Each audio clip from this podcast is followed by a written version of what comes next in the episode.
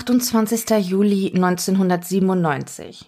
Es ist kälter, als die Jahreszeit es zulassen könnte. Dicke Regenwolken hängen am Himmel über Wolfenbüttel südlich von Braunschweig. Das ganze Wochenende über hat es geregnet. Der Jäger Ulrich schwingt sich gegen sieben Uhr am Abend auf sein Fahrrad und macht sich mit seinen beiden Jagdhunden auf den Weg zu einem kleinen Waldstück, das die Anwohner den Teufelsacker nennen.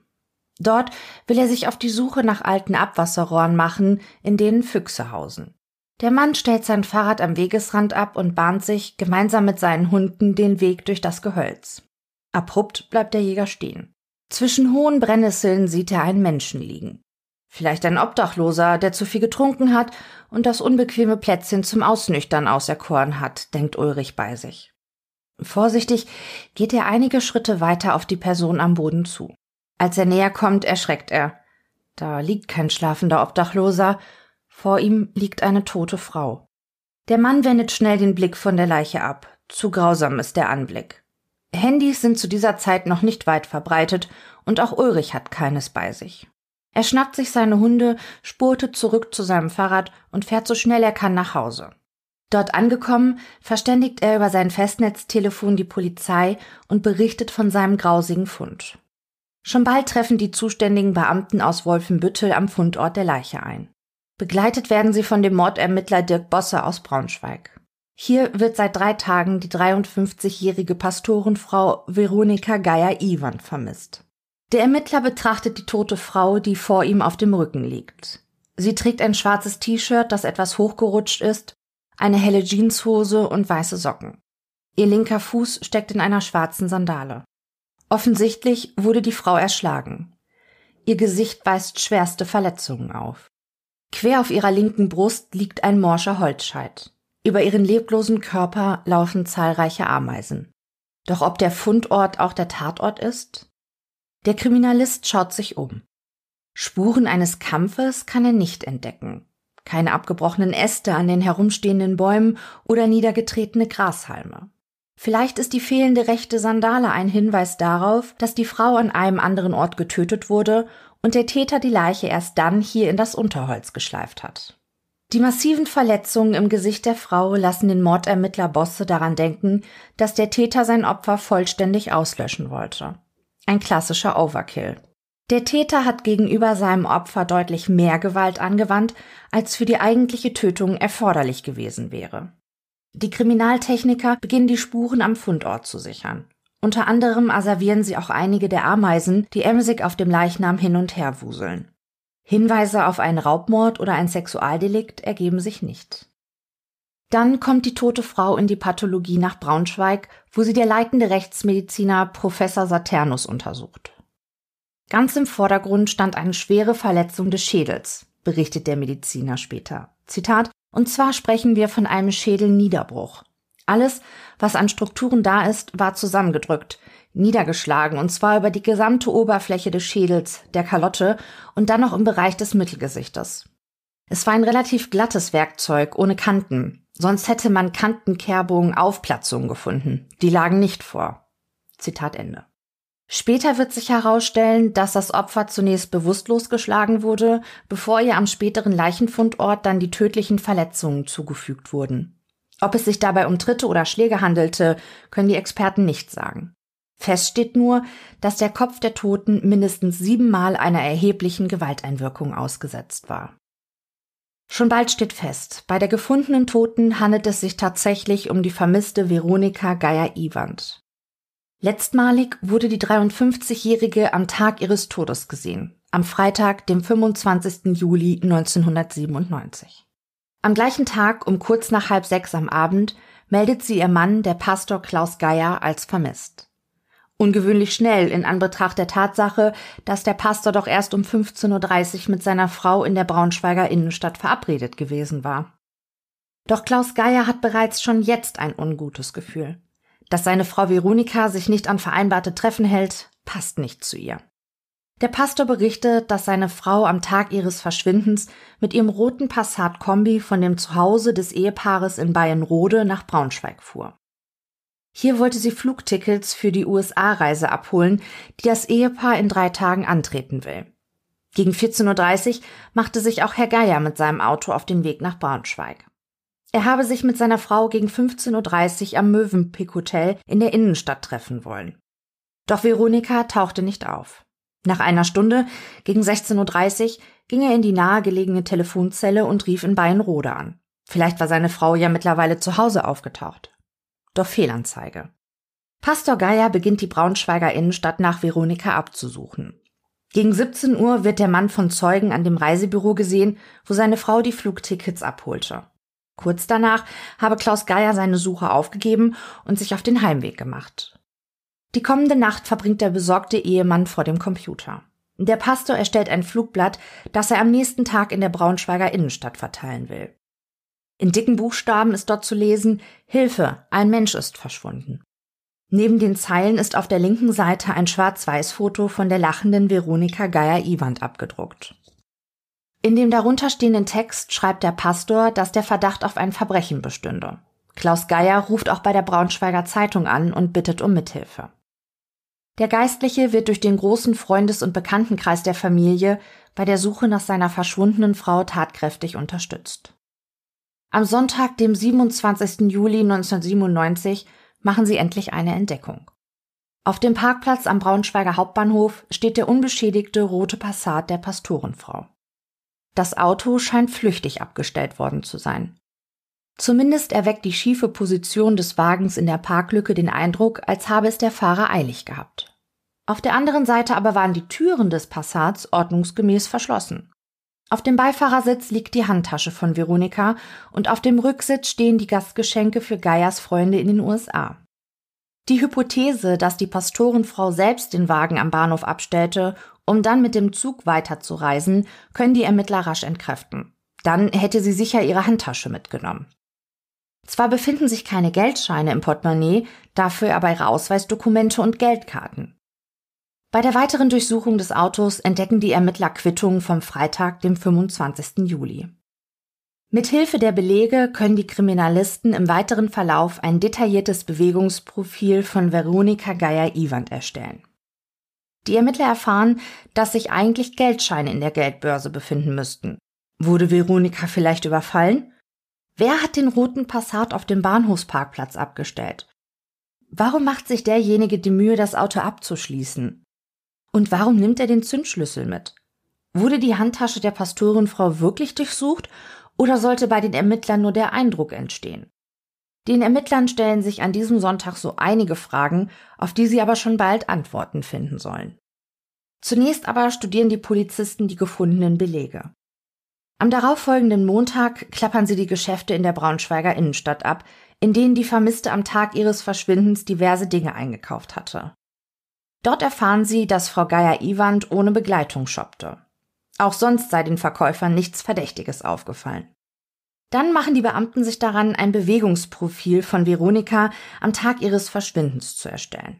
Am 25. Juli 1997 machte sich die Pastorenfrau gegen 12 Uhr am Mittag mit ihrem roten Passat von ihrem Wohnort Bayernrode auf den Weg in die Braunschweiger Innenstadt.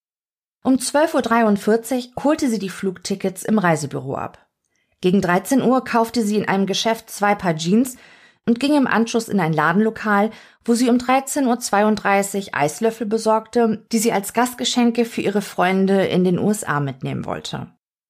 Eine Viertelstunde später kaufte Veronika in einem Geschäft Trüffelpralinen, die sie ebenfalls mit in die USA nehmen wollte. Die Ermittler werden hellhörig. Sie erinnern sich, dass Pastor Greyer in der zurückgelassenen Einkaufstüte Pralinen vermutete. Aber woher konnte er wissen, dass Veronika diese Süßigkeiten eingekauft hatte, wenn er nach ihrer Shoppingtour überhaupt nicht mehr mit ihr gesprochen hatte. Aber vielleicht hatte Veronika ihm auch erzählt, dass sie die besonderen Trüffelpralinen noch besorgen wollte. Wie dem auch sei. Um kurz vor 14 Uhr wird Veronika letztmalig von einer Zeugin gesehen, dann verliert sich die Spur der Frau. Die Ermittler beschließen, zunächst das nahe Umfeld der Vermissten zu durchleuchten. Sie erfahren, dass das Ehepaar gut angesehen ist in ihrer Gemeinde. Vor allem Veronika, Tochter des berühmten Theologen Hans-Joachim Iwand, erfreut sich großer Beliebtheit bei ihren Mitmenschen. Für jeden hat sie ein offenes Ohr und steht mit Rat und Tat zur Seite. Veronika unterrichtet an einer Wolfsburger Gesamtschule die Fächer Religion, Latein und Griechisch. Bei den Schülern gibt es zwei Lager. Diejenigen, die sie sehr mögen und diejenigen, die sie absolut ablehnen. Das liegt vor allem an ihrer direkten Art, ihrer manchmal dogmatischen Haltung religiöse Fragen betreffend und nicht zuletzt an ihren gelegentlichen Wutausbrüchen im Klassenzimmer. Klaus Geier sagt über seine Frau, dass sie, Zitat, von großzügigster Zuwendung zu anderen Menschen sei und habe, Zitat, gleichzeitig die Fähigkeit, auch sehr schroff zu werden und Leuten etwas auf den Kopf zuzusagen. Neben ihrer Anstellung als Lehrerin ist sie unter anderem auch ehrenamtliche Bürgermeisterin von Bayernrode, Studienleiterin im Amt für Religionspädagogik. Sie engagiert sich in der Kommunalpolitik und führt die Arbeit ihres Vaters im Haus der helfenden Hände, einem Senioren- und Pflegeheim auf dem Rittergut Bayernrode, mit viel Engagement fort. Eine im Grunde warmherzige Frau, die mit beiden Beinen im Leben steht. Ihr Ehemann Klaus arbeitet seit 1975 im Kirchspiel Bayernrode, war jahrelang Vize-Superintendent des Kirchenkreises Wolfsburg, engagiert sich als Bundesvorsitzender im Verein Aktion Sühnezeichen, einer Friedensbewegung und initiiert Kirchentagungen für Christen aus Osteuropa. Bascha Mika schreibt in der Taz vom 3. April 1998 über das Ehepaar Geier-Iwand, Zitat, im Hause Gollwitzer lernte die junge Frau den Mathematikstudenten Klaus Geier kennen, der sich, von Gollwitzer beeinflusst, gerade entschlossen hatte, auf Theologie umzusatteln. Klaus Geier war im Film wohl das glatte Gegenteil seiner Freundin. Sie war zwar in einer intellektuellen Umgebung groß geworden, hatte sich aber, wohl auch in einer typischen weiblichen Prägung, in dieser Hinsicht nie sehr viel zugetraut. Klaus Geier übernahm den Part des analytischen Denkers. Wo er ironisch distanziert war, war sie spontan und intuitiv. Wo er versponnen und kreativ war, war sie praktisch und vernünftig. Wo er einen Hang zum Zynismus zeigte, verließ sie sich auf ein gefestigtes Weltbild, in dem Gut und Böse ihren Platz hatten. Ein ungleiches Paar, das aber, so berichten Freunde, gerade deswegen so gut zusammenzupassen schien. Zitat Ende. Das Ehepaar ist gebildet und kultiviert. Klaus Geier ist zudem ein begnadeter Klavierspieler. Im Laufe ihrer Ehe bekommen sie drei gemeinsame Söhne. Später adoptiert Familie Geier-Iwand noch ein rumänisches Mädchen.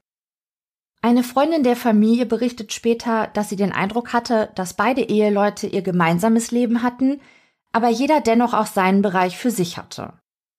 Doch die Ermittler stoßen bei der Durchsuchung des Pastorenhauses auf ein dunkles Geheimnis. In dem Büro des Geistlichen finden sie einige Liebesbriefe. Scheinbar hat Klaus Geier mehrere Affären zu anderen Frauen unterhalten. Und nicht nur das. Die Kriminalisten finden heraus, dass sich Pastor Geier in der Nacht des Verschwindens seiner Ehefrau überaus seltsam und verdächtig verhalten hat. Er rief eine kirchliche Mitarbeiterin an, mit der er ebenfalls ein Verhältnis unterhielt. Die Frau machte sich noch am Abend auf den Weg nach Bayernrode und verbrachte die folgende Nacht mit Pastor Geier im gemeinsamen Bett des Ehepaares, wie die Adoptivtochter der Geiers verstört zur Kenntnis nehmen musste.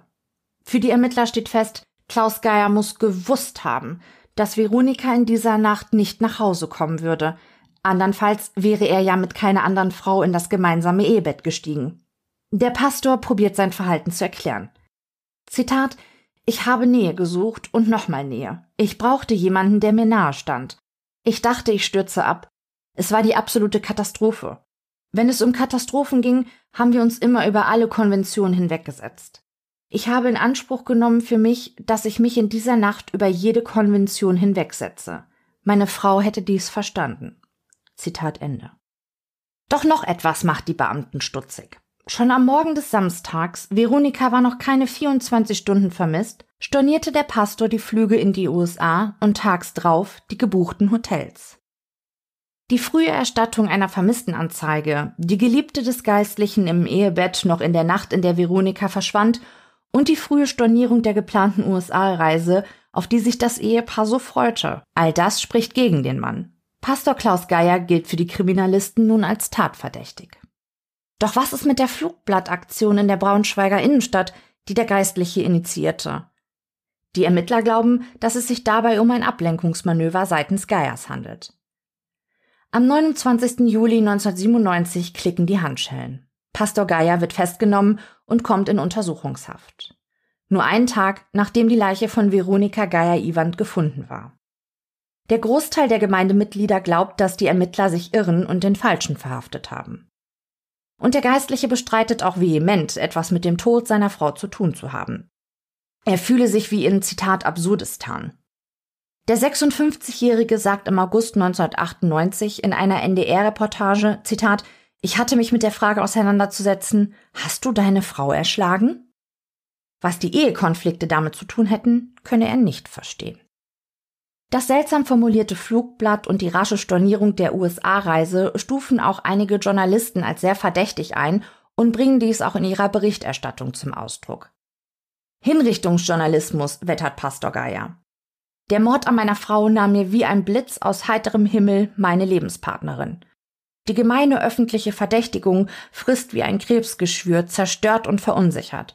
Man verurteilt mich moralisch. Ich kann dazu nur sagen, richtet nicht, auf dass ihr nicht gerichtet werdet. Der Pastor erteilt dem erfahrenen Strafverteidiger Bertram Börner das Mandat. Rückblickend berichtet der Jurist, Zitat, als Angeklagten eines Tötungsdeliktes einen Pfarrer vor sich zu haben, das ist schon mal, das ist schon mal für sich gesehen was Besonderes. Zitat Ende. Die Abscheu in der Gesellschaft, wenn ein Pfarrer seine Frau umbringe, sei sehr hoch.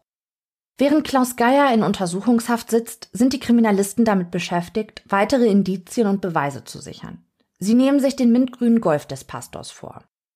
Leichenspürhunde sollen den Ermittlern verraten, ob eine Leiche mit dem Wagen transportiert wurde. Denn auch wenn sie noch nicht wissen, wo der Tatort ist, so sind sich die Beamten sicher, dass die Leiche der getöteten Frau mit einem Auto zum späteren Fundort transportiert wurde. Doch die Leichenspürhunde schlagen nicht an. Übrigens auch nicht an dem roten VW Passat von Veronika, den die Ermittler sichergestellt haben. Auch Spuren von Blut oder andere verdächtige Hinweise können die Kriminalisten nicht entdecken. Einzig eine Plastiktüte in denen ein altes Paar grüne Gummistiefel steckt, erweckt die Neugier der Beamten. Unter der hellbraunen Sohle klebt noch Erde. Die Schuhe werden zur weiteren Untersuchung an das LKA geschickt. Auch den Wagen der Getöteten nehmen die Ermittler ganz genau unter die Lupe. Sie entdecken Gegenstände, die man in einem Auto auch vermuten würde. Ein Eiskratzer, Kassetten, dazugehörige Hüllen, Einkaufstüten, ein Atlas und ein kleines Nageleisen, umgangssprachlich auch oft als Kuhfuß bezeichnet, das im Seitenfach der Fahrertür liegt. Aufregung macht sich breit. Haben die Ermittler etwa gerade das Tatwerkzeug gefunden? Zudem stellt sich heraus, dass der Kuhfuß tatsächlich Pastor Geier gehört. Ein Spurenexperte aus Zürich erstellt ein Gutachten. Zu der Zeit ist er einer der wenigen Experten, die bereits mit speziellen Computerprogrammen arbeiten. Der Wissenschaftler glaubt, den seitlichen Abdruck der Spitze des Nageleisens am Schädelknochen des Opfers identifiziert zu haben. Später wird sich herausstellen, dass der Mann sich irrt. Im weiteren Verlauf zeigt sich, dass wenn das Nageleisen tatsächlich die Tatwaffe gewesen wäre und, wie der Schweizer Gutachter annimmt, mit der seitlichen Spitze auf den Kopf des Opfers geschlagen wurde, dann hätte der Kuhfuß einen Drehimpuls bekommen und hätte so ein ganz anderes Verletzungsmuster erzeugt. Rechtsmediziner Professor Saturnus erklärt dazu, Zitat, es war eine ganz breite Eindrückung des Schädels. Nur die Stirnpartie, ausschließlich die Stirnpartie war erhalten geblieben vorn. Und alles andere war mosaikartig zertrümmert. Und das kann mit einem solchen Werkzeug gar nicht sein. Zitat Ende. Ein herber Rückschlag für die Ermittler. Auch im weiteren Verlauf sollen sie die Tatwaffe nicht finden. Doch neben der Frage, womit der Täter Veronika getötet hat, stellt sich dem Beamten auch immer noch die Frage, wo er die Tötungshandlung begonnen hat. Die Kriminalisten sind sich sicher, dass das kleine Wäldchen nur der Fund, aber nicht der Tatort ist. Und dann schlägt Kommissar Zufall zu. Und das gleich zweimal. Das erste Mal in Form eines Zeugen, der den Ermittlern berichtet, dass er in der Gemarkung Pastorenkamp auf einem asphaltierten Feldweg eine Blutspur entdeckt hatte. Der Pastorenkamp liegt etwa 900 Meter von dem Wäldchen entfernt, wo die erschlagene Veronika Geier-Iwand gefunden wurde. Die Beamten machen sich direkt auf den Weg. Und tatsächlich. Alle 60 bis 80 Zentimeter erblicken sie auf dem asphaltierten Weg einen Blutklecks. Die Spur zieht sich über 770 Meter. Die Ermittler laufen die Spur zu Fuß ab. Plötzlich entdecken sie zwischen all den kleinen Blutspuren eine kleine Blutlache mit einem Durchmesser von etwa 10 Zentimeter, die sich jedoch optisch von den anderen Blutstropfen deutlich unterscheidet und den erfahrenen Beamten daher direkt ins Auge fällt. Dann wird es hektisch bei den Kriminalisten. Am Horizont ziehen dicke, schwarze Gewitterwolken auf. Ein Wolkenbruch könnte diese hochinteressante und vielleicht sehr wichtige Spur gnadenlos zerstören. Die Ermittler haben in dieser Situation keine andere Möglichkeit, als schnell ihren Dienstwagen über die Blutspur zu stellen, um sie vor dem bevorstehenden Platzregen zu schützen. Und ihr Vorhaben glückt. Es stellt sich heraus, dass es sich bei der Spur um das Blut von Veronika handelt. Sie haben es geschafft. Die Kriminalisten haben den mutmaßlichen und später auch gerichtlich festgestellten Tatort ausfindig gemacht. Doch zu wem gehören die vielen anderen kleineren Blutkleckse?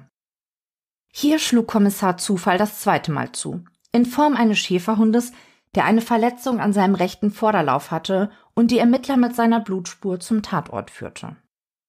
Die Kriminalisten rekonstruieren, dass der Täter der Pastorenfrau auf dem Pastorenkamm den ersten Schlag auf den Hinterkopf versetzte. Laut Rechtsmedizin war der erste Angriff nicht tödlich. Sie gehen aber davon aus, dass die 53-Jährige daraufhin das Bewusstsein verlor. Der Angreifer muss sie dann zum späteren Fundort verschleppt haben wo er die wehrlose Frau dann auch tötete. Genau 925 Meter Luftlinie liegen zwischen dem Tatort und dem Fundort der Leiche von Veronika Geier-Iwand. Eine zu große Strecke, als dass der Täter die Bewusstlose bis dahin getragen haben könnte. Die Vermutung liegt nahe, dass der Angreifer die Frau in einem Auto zu dem Waldstück transportierte. Die Ermittler stellen fest, dass die Strecke mit dem Auto 3,2 Kilometer beträgt und somit in fünf Minuten zu bewältigen ist. In Bayernrode ist der Mord an der ehrenamtlichen Bürgermeisterin das Gesprächsthema Nummer eins. Die Frage nach der Schuld des einst beliebten Pastors spaltet die Gemeinde. Es ist der 15. August 1997, als die Leiche der getöteten Veronika Geier-Iwand, die nur 53 Jahre alt wurde, auf dem kleinen Friedhof des Rittergutes würdevoll bestattet wird. Einige rücksichtslose Pressefotografen sind sich aber nicht zu schade, in die Baumwipfel umliegender Bäume zu klettern, um die Beerdigung aus allen erdenklichen Blickwinkeln zu knipsen. Der 56-jährige Pastor Klaus Geier sitzt derweil immer noch in Untersuchungshaft und beteuert weiter seine Unschuld. Der erste Kriminalhauptkommissar Dirk Bosse erzählt später, Zitat, man wägt ab, das für und wider. Mal hat man mehr für, dann denkt man natürlich wieder, ein Pastor kann das sein, ist ja eigentlich einmalig in der deutschen Kriminalgeschichte. Aber unser Tatverdacht ist keine Verurteilung. Das Urteil spricht das Gericht. Und wir müssen trotzdem sämtliche Spuren ausermitteln, die es in einer Sache gibt, so abwegig sie auch sein mögen. Selbst wenn ein Tatverdächtiger schon in Untersuchungshaft sitzt, können die anderen Spuren nicht einfach zugemacht werden. Zitat Ende. Und tatsächlich taucht bald eine Zeugin auf, die Pastor Geier entlastet. Die Frau will Veronika Geier-Iwand einen Tag nachdem sie vermisst gemeldet wurde, bei dem Kauf einer Fahrkarte für eine Zugfahrt nach München gesehen haben. Vor allem die auffällige Halskette der Pastorenfrau sei der Zeugin im Gedächtnis geblieben. Für diesen Tag hat der tatverdächtige Ehemann von Veronika ein Alibi. Und die Ermittler müssen sich jetzt die Frage stellen, ob sie vielleicht doch den falschen Mann in Haft genommen haben. Erst später werden die Beamten feststellen, dass die Spur mit dem Fahrkartenkauf ins Leere läuft. Die Polizei geht an die Öffentlichkeit und bittet die Bevölkerung um Mithilfe. Über 200 sogenannte Spurenakten legen die Beamten im Laufe ihrer Ermittlungen an. Jeder Hinweis, der aus der Bevölkerung eingeht, muss überprüft werden und scheint er auch noch so absurd und abwegig. So meldet sich zum Beispiel eine Zeugin, die Stein und Bein schwört, Veronika Geier-Iwand in Gummistiefeln in der Trinkerszene in der Nähe des Bahnhofes gesehen zu haben. Mordermittler Dirk Bosse findet den Inhalt der Zeugenaussage sehr abstrus. Dennoch muss er den Hinweis ausermitteln. Es meldet sich aber auch eine Zeugin, die eine interessante Beobachtung am Tag des Verschwindens von Veronika gemacht hat. Sie war an jenem Freitag mit ihrem Auto unterwegs. Als sie an einer Ampel halten musste, bemerkte sie vor sich einen roten VW Passat. Durch die Heckscheibe erkannte sie einen Mann und eine Frau. Dem wilden Gestikulieren nach zu urteilen, schien sich das Paar heftig zu streiten. Dann bog der Wagen Richtung Pastorenkamp ab, dem späteren Tatort. Dennoch, und das wissen auch die Ermittler, die Beweislage ist noch sehr dünn. Es gibt viele Indizien, gerichtsfest ist der Fall aber noch lange nicht. Es gibt keine Möglichkeit festzustellen, wer die grünen Gummistiefel zuletzt getragen hat, Es steht nur fest, dass derjenige, der sie zuletzt trug, in diesen Gummistiefeln in Tatortnähe herumgelaufen sein muss. Die Tatwaffe fehlt und wie bzw. mit welchem Auto die bewusstlose Pastorenfrau zum späteren Leichenfundort transportiert wurde, ist ebenfalls völlig unklar. Der Mord an der 53-jährigen Frau liegt etwa einen Monat zurück, als die Telekom den ermittelnden Beamten die Verbindungsdaten aller Telefonzellen im Umkreis zuschickt. Für die Kriminalisten beginnt nun eine aufwendige Recherche.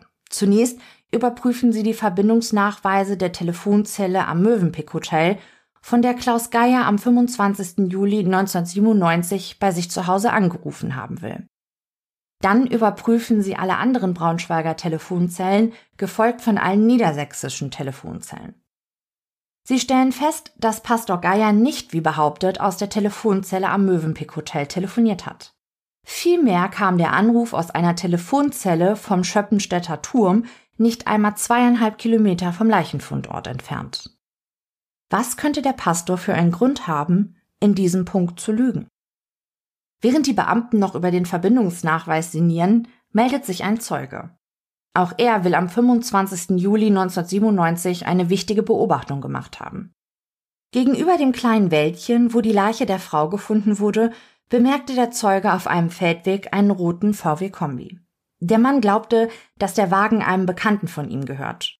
Er verlangsamte deshalb seine Geschwindigkeit, um den Mann grüßen zu können. Doch dann sah er, dass es sich um einen roten VW Passat handelt. Am Heck des Wagens erblickte er einen Mann mit einer markanten Nase. Die Person machte auf den Zeugen einen sehr gestressten Eindruck. Später identifiziert der Zeuge den Mann. Es war Pastor Klaus Geier. Für die Ermittler ist die Beobachtung des Zeugen von großer Bedeutung. Jetzt steht fest, dass der tatverdächtige Pastor gegen 15.30 Uhr am Tattag in Tatortnähe war. Die Staatsanwaltschaft erhebt nun Anklage gegen Klaus Geier. Am 2. Februar 1998 beginnt der Indizienprozess gegen den Geistlichen vor dem Braunschweiger Landgericht. Das mediale Interesse ist groß. Eine Boulevardzeitung schreibt schon jetzt nur noch von dem Todespastor. Aber auch die Öffentlichkeit ist nicht minder interessiert. Kaum ein Kriminalfall hat die Bevölkerung so gespalten. Menschenmengen drängen sich in das Gerichtsgebäude. Ein Reporter bezeichnet die tumultartigen Szenen später als Zitat eine Mischung aus Filmpremiere und Sommerschlussverkauf. Nun kommen all die Affären des Geistlichen ans Tageslicht und der Heiligenschein von Klaus Geier beginnt zu bröckeln. Als seine geliebten Aussagen entschließt das Gericht, die Öffentlichkeit auszuschließen. Diese Entscheidung trifft nicht bei allen Prozessbeobachtern auf Zustimmung. Nur unter Protest räumen sie den Gerichtssaal. Eines der zentralen Indizien im Prozess gegen den Pastor sind die sichergestellten Gummistiefel, die sich im Auto von Geier befanden. An der Sohle hatten die Ermittler ja frische Erde entdeckt. Der Pastor hatte behauptet, er habe die Stiefel nur einmal auf dem eigenen Grundstück getragen, sonst hätte nur Veronika die Gummistiefel getragen. Und tatsächlich finden sich im Inneren der Gummistiefel sowohl die DNA von Klaus als auch von Veronika.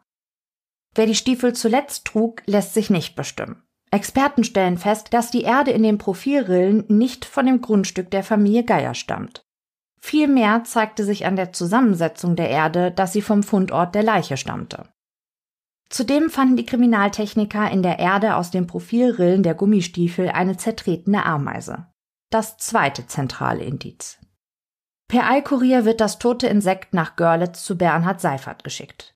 Der Mann arbeitet am Staatlichen Museum für Naturkunde und gilt als einer der führenden Ameisenforscher in Deutschland. Der Experte identifiziert das tote Insekt als schwarz glänzende Holzameise. Eine sehr seltene Ameisenart, die aber zu Dutzenden auf der Leiche von Veronika Geier-Iwand gefunden wurden. Die Insekten wurden mit dem morschen Holzscheit, der auf der Leiche lag, zum Leichenfundort verschleppt.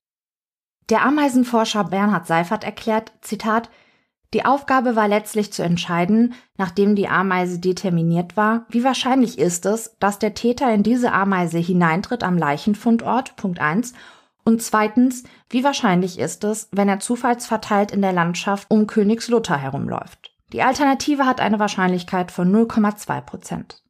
0,2 Prozent und dass er sie sich dort eingetreten hat, 99,8 Prozent. Zitat Ende. Die tote Ameise. Ein stiller Zeuge mit einer gewichtigen Aussagekraft. Für die Staatsanwaltschaft steht nach dem Prozess fest. Am Vormittag des 25. Juli 1997 las Veronika Geier-Ewand einen ausführlichen Brief. Absender war die Geliebte des Pastors. Dann, so die Annahme, kam es zu einem ernsten Gespräch zwischen den Eheleuten. Es liegt in der Natur der Dinge, dass der Ablauf dieser Unterhaltung nicht eindeutig geklärt werden kann. Geier jedenfalls sagte, dass Veronika ihn angesprochen habe, als er weinend in seinem Arbeitszimmer gesessen habe. Da habe sie den Brief schon gelesen und er habe ihr gestanden, dass er sich in eine andere Frau verliebt habe. Veronika habe ihn dann tröstend in den Arm genommen. Immerhin hätten, laut Geier, beide Eheleute ihre außerehelichen Affären gehabt. Vor Gericht erklärt der Pastor, Zitat, in unserer Ehe habe ich, und nicht nur ich, auch meine Frau, mich öfter verliebt. Wir haben es gewusst und auch wieder nicht gewusst. Wir haben es uns gesagt, wenn es besonders intensiv war und wenn wir verliebt waren. Wir haben Halt gemacht voreinander. Wenn es eine längere Beziehung gab, wenn es geschah, dann haben wir uns verklausulierte Signale gegeben. Zitat Ende. Doch Zeugen berichten, dass sich die Lage in der Ehe in der letzten Zeit drastisch zuspitzte. Die Haushälterin der Geiers sagt zum Beispiel, Zitat, die ersten Jahre war es ganz liebevoll und gut. In letzter Zeit ist Frau Geier aber auch öfter laut geworden. Zitat Ende. Und es gibt Zeugen, die berichten, dass Veronika von den außerehelichen Eskapaden ihres Mannes sehr mitgenommen und verletzt gewesen sei. Der Staatsanwalt vermutet in seinem Plädoyer, dass das Ehepaar sich wie verabredet in der Braunschweiger Innenstadt traf. Dann seien sie wahrscheinlich zu der abgelegenen Stelle Pastorenkamp gefahren, um sich in Ruhe auszusprechen. Der Jurist geht davon aus, dass Veronika ihrem Mann dann aber angekündigt habe, sich endgültig von ihm zu trennen. Die drohende Scheidung wäre ein Weltuntergang für den Pastor gewesen, der in die bekannte Familie Iwand und auf das Rittergut eingeheiratet hatte. Was hatte er zu verlieren? fragt der Staatsanwalt und gibt sogleich die passende Antwort. Seine Ehrenämter und die Fahrstelle. Er hätte eine aus seiner Warte geringere Position einnehmen müssen und er wäre dann auch nicht mehr der Schwiegersohn des berühmten Theologen Hans-Joachim Iwand gewesen. Dann habe er im Affekt auf seine Frau eingeschlagen. Doch Klaus Geier bleibt dabei. Er ist unschuldig. In seinem Schlusswort fleht er, Zitat, ich bitte die Kammer, diesem Spuk ein Ende zu bereiten. Amen, zischt chemisch ein Prozessbeobachter. Am 16. April 1998 berichtet sogar die Tagesschau im öffentlich-rechtlichen Fernsehen über den Ausgang des Prozesses gegen den mittlerweile 57-jährigen Pastor. Als erster Geistlicher in Deutschland wird Klaus Geier nach 20 Verhandlungstagen wegen Totschlag seiner Frau Veronika Geier-Iwand zu einer Haftstrafe von acht Jahren verurteilt. Bei der Urteilsverkündung vergräbt der Angeklagte das Gesicht in seinen Händen. Der Mann ist einem Zusammenbruch nah. Doch während der Urteilsbegründung nimmt er dann noch einmal all seine Kraft zusammen und braust auf, Zitat, Unverschämtheit, das muss ich mir anhören. Der Verteidiger des Pastors sagt später über den Ausgang des Prozesses, Zitat, das ist ein derart erdrückendes Maß von Schuld, da reicht das Wort ich schäme mich überhaupt nicht aus. Mit der kann man überhaupt nicht leben. Und das, was die eigene Seele dann macht, ist dann halt, dass man das verdrängt. Ich war das gar nicht. Zitat Ende. Die Zelle des verurteilten Totschlägers zieren Fotos seiner toten Frau. Ich bin froh, dass die Bilder da sind, sagt Klaus Geier. Und dann sind sie manchmal auch Anlass einfach zum Heulen. Und das tue ich dann auch. Den Ehering legt der Geistliche nicht ab. Warum, das kann er auch nicht so ganz genau erklären. Vielleicht, so sinniert er, könne er sich einfach noch nicht so ganz damit abfinden, dass seine Frau weg ist. Der Hannoversche Allgemeine Zeitung erklärt der Verurteilte im November 2002, Zitat, solange der Mörder oder Totschläger meiner Frau frei herumläuft, solange werde und will ich keine Ruhe finden. Ich weiß jetzt besser als am Anfang meiner Haftzeit, dass ich mich mit bestimmten Dingen einfach abzufinden habe, aber das Gras werde ich über einer ungesühnten Mordtat nicht einfach wachsen lassen, Zumindest dies bin ich meiner Frau schuldig. Zitat Ende. Nach fünf Jahren und Verbüßung von zwei Dritteln seiner Haftstrafe wird der verurteilte Pastor im November 2002 vorzeitig aus dem Gefängnis entlassen. Mittlerweile ist Klaus Geier an Krebs erkrankt. Im Frühjahr 2003 gibt der mittlerweile 62 Jahre alte Mann dem Spiegel ein Interview. Auf die Frage, ob ein Pfarrer fremdgehen darf, antwortet Klaus Geier, Zitat, Nein, er sollte es wie jeder andere Christ nicht tun. Trotzdem muss man als Pfarrer versuchen, vor den Leuten und vor sich selbst glaubwürdig zu bleiben. Ich habe mir, nachdem mich all diese Vorwürfe trafen, noch einmal meine Trauungspredigten angeguckt. In diesen Predigten habe ich mich tatsächlich gehütet, Dinge zu sagen, die ich ganz anders lebte. Ich habe zu den Brautleuten nie gesagt, wehe, wehe, wenn ihr die Ehe brecht. Natürlich habe ich ihnen gewünscht, dass dies nicht passiert, aber ich habe auch damit gerechnet, dass so etwas in einer Ehe geschehen kann und eher zum Thema gemacht, wie man dann in der Beziehung damit umgeht. Auf die Feststellung der Journalistin, dass Veronika sehr unter der Untreue ihres Mannes gelitten habe, so sei es im Prozess auch deutlich geworden, entgegnet Klaus Geier, Zitat, das ist ein Problem, das mich heute noch stärker beschäftigt als damals. Natürlich fördern Nebenbeziehungen Fluchttendenzen. Man hat einen Konflikt in der Ehe, kommt dann nicht weiter und versucht auf einem anderen Weg, sich die nötige Stabilität zu holen, statt sich dem eigentlichen Konflikt zu stellen. Die Journalistin schließt das Interview mit der Frage, warum Klaus Geier jetzt nach seiner Entlassung nicht nach einem anderen möglichen Täter suche. Zitat Dafür fehlen mir alle Anhaltspunkte, also auch die Hoffnung und die Kraft. Wenn ich irgendeine Spur hätte, dann würde ich es tun und ich würde meine Kräfte dabei auch gerne überfordern. Aber ich habe keine Spur. Zitat Ende. Noch vor der geplanten Vermählung mit einer Pastorin aus Hannover stirbt Klaus Geier im Alter von 63 Jahren an seiner Krebserkrankung. Bis zuletzt beteuert der Mann seine Unschuld. Erster Kriminalhauptkommissar Dirk Bosse hat jedoch keinerlei Zweifel an der Schuld des Geistlichen, auch wenn es noch offene Fragen gibt, zum Beispiel nach der Tatwaffe oder wie die bewusstlose Veronika Geier-Iwand in das Waldstück transportiert wurde. Eine ganz geschlossene Kette dieser Mosaiksteine hätte uns nur Pastor Geier liefern können, sagt Dirk Bosse. Das hat er nicht getan. Wir mussten mit dem leben, was wir erbringen können. Natürlich gibt es Lücken. Wann ist der wie mit welchem Auto gefahren? Wir haben eine Tatrekonstruktion erstellt, mit der alles möglich gewesen wäre. Auch in einer logischen Reihenfolge. Aber ob es tatsächlich bis in die letzte Nuance so gewesen ist, das wissen wir nicht. Aber das frustriert uns auch nicht. Einer der Söhne des Pastors sagt der Hannoversche Allgemeine Zeitung, Zitat, ihm ging es nie um die Wahrheit, sondern nur darum, seine Haut zu retten. Er hat nie zu den Dingen gestanden, die er sich zu Schulden kommen lassen hat. Er hat getäuscht und gelogen. Zitat Ende. Bis heute gibt es Menschen, die noch immer fest an die Unschuld des Pastors glauben und ihm solch ein brutales Verbrechen nicht zutrauen. Aber letztlich ist es ein stiller Zeuge gewesen, der Klaus Geier dieser fürchterlichen Tat überführte.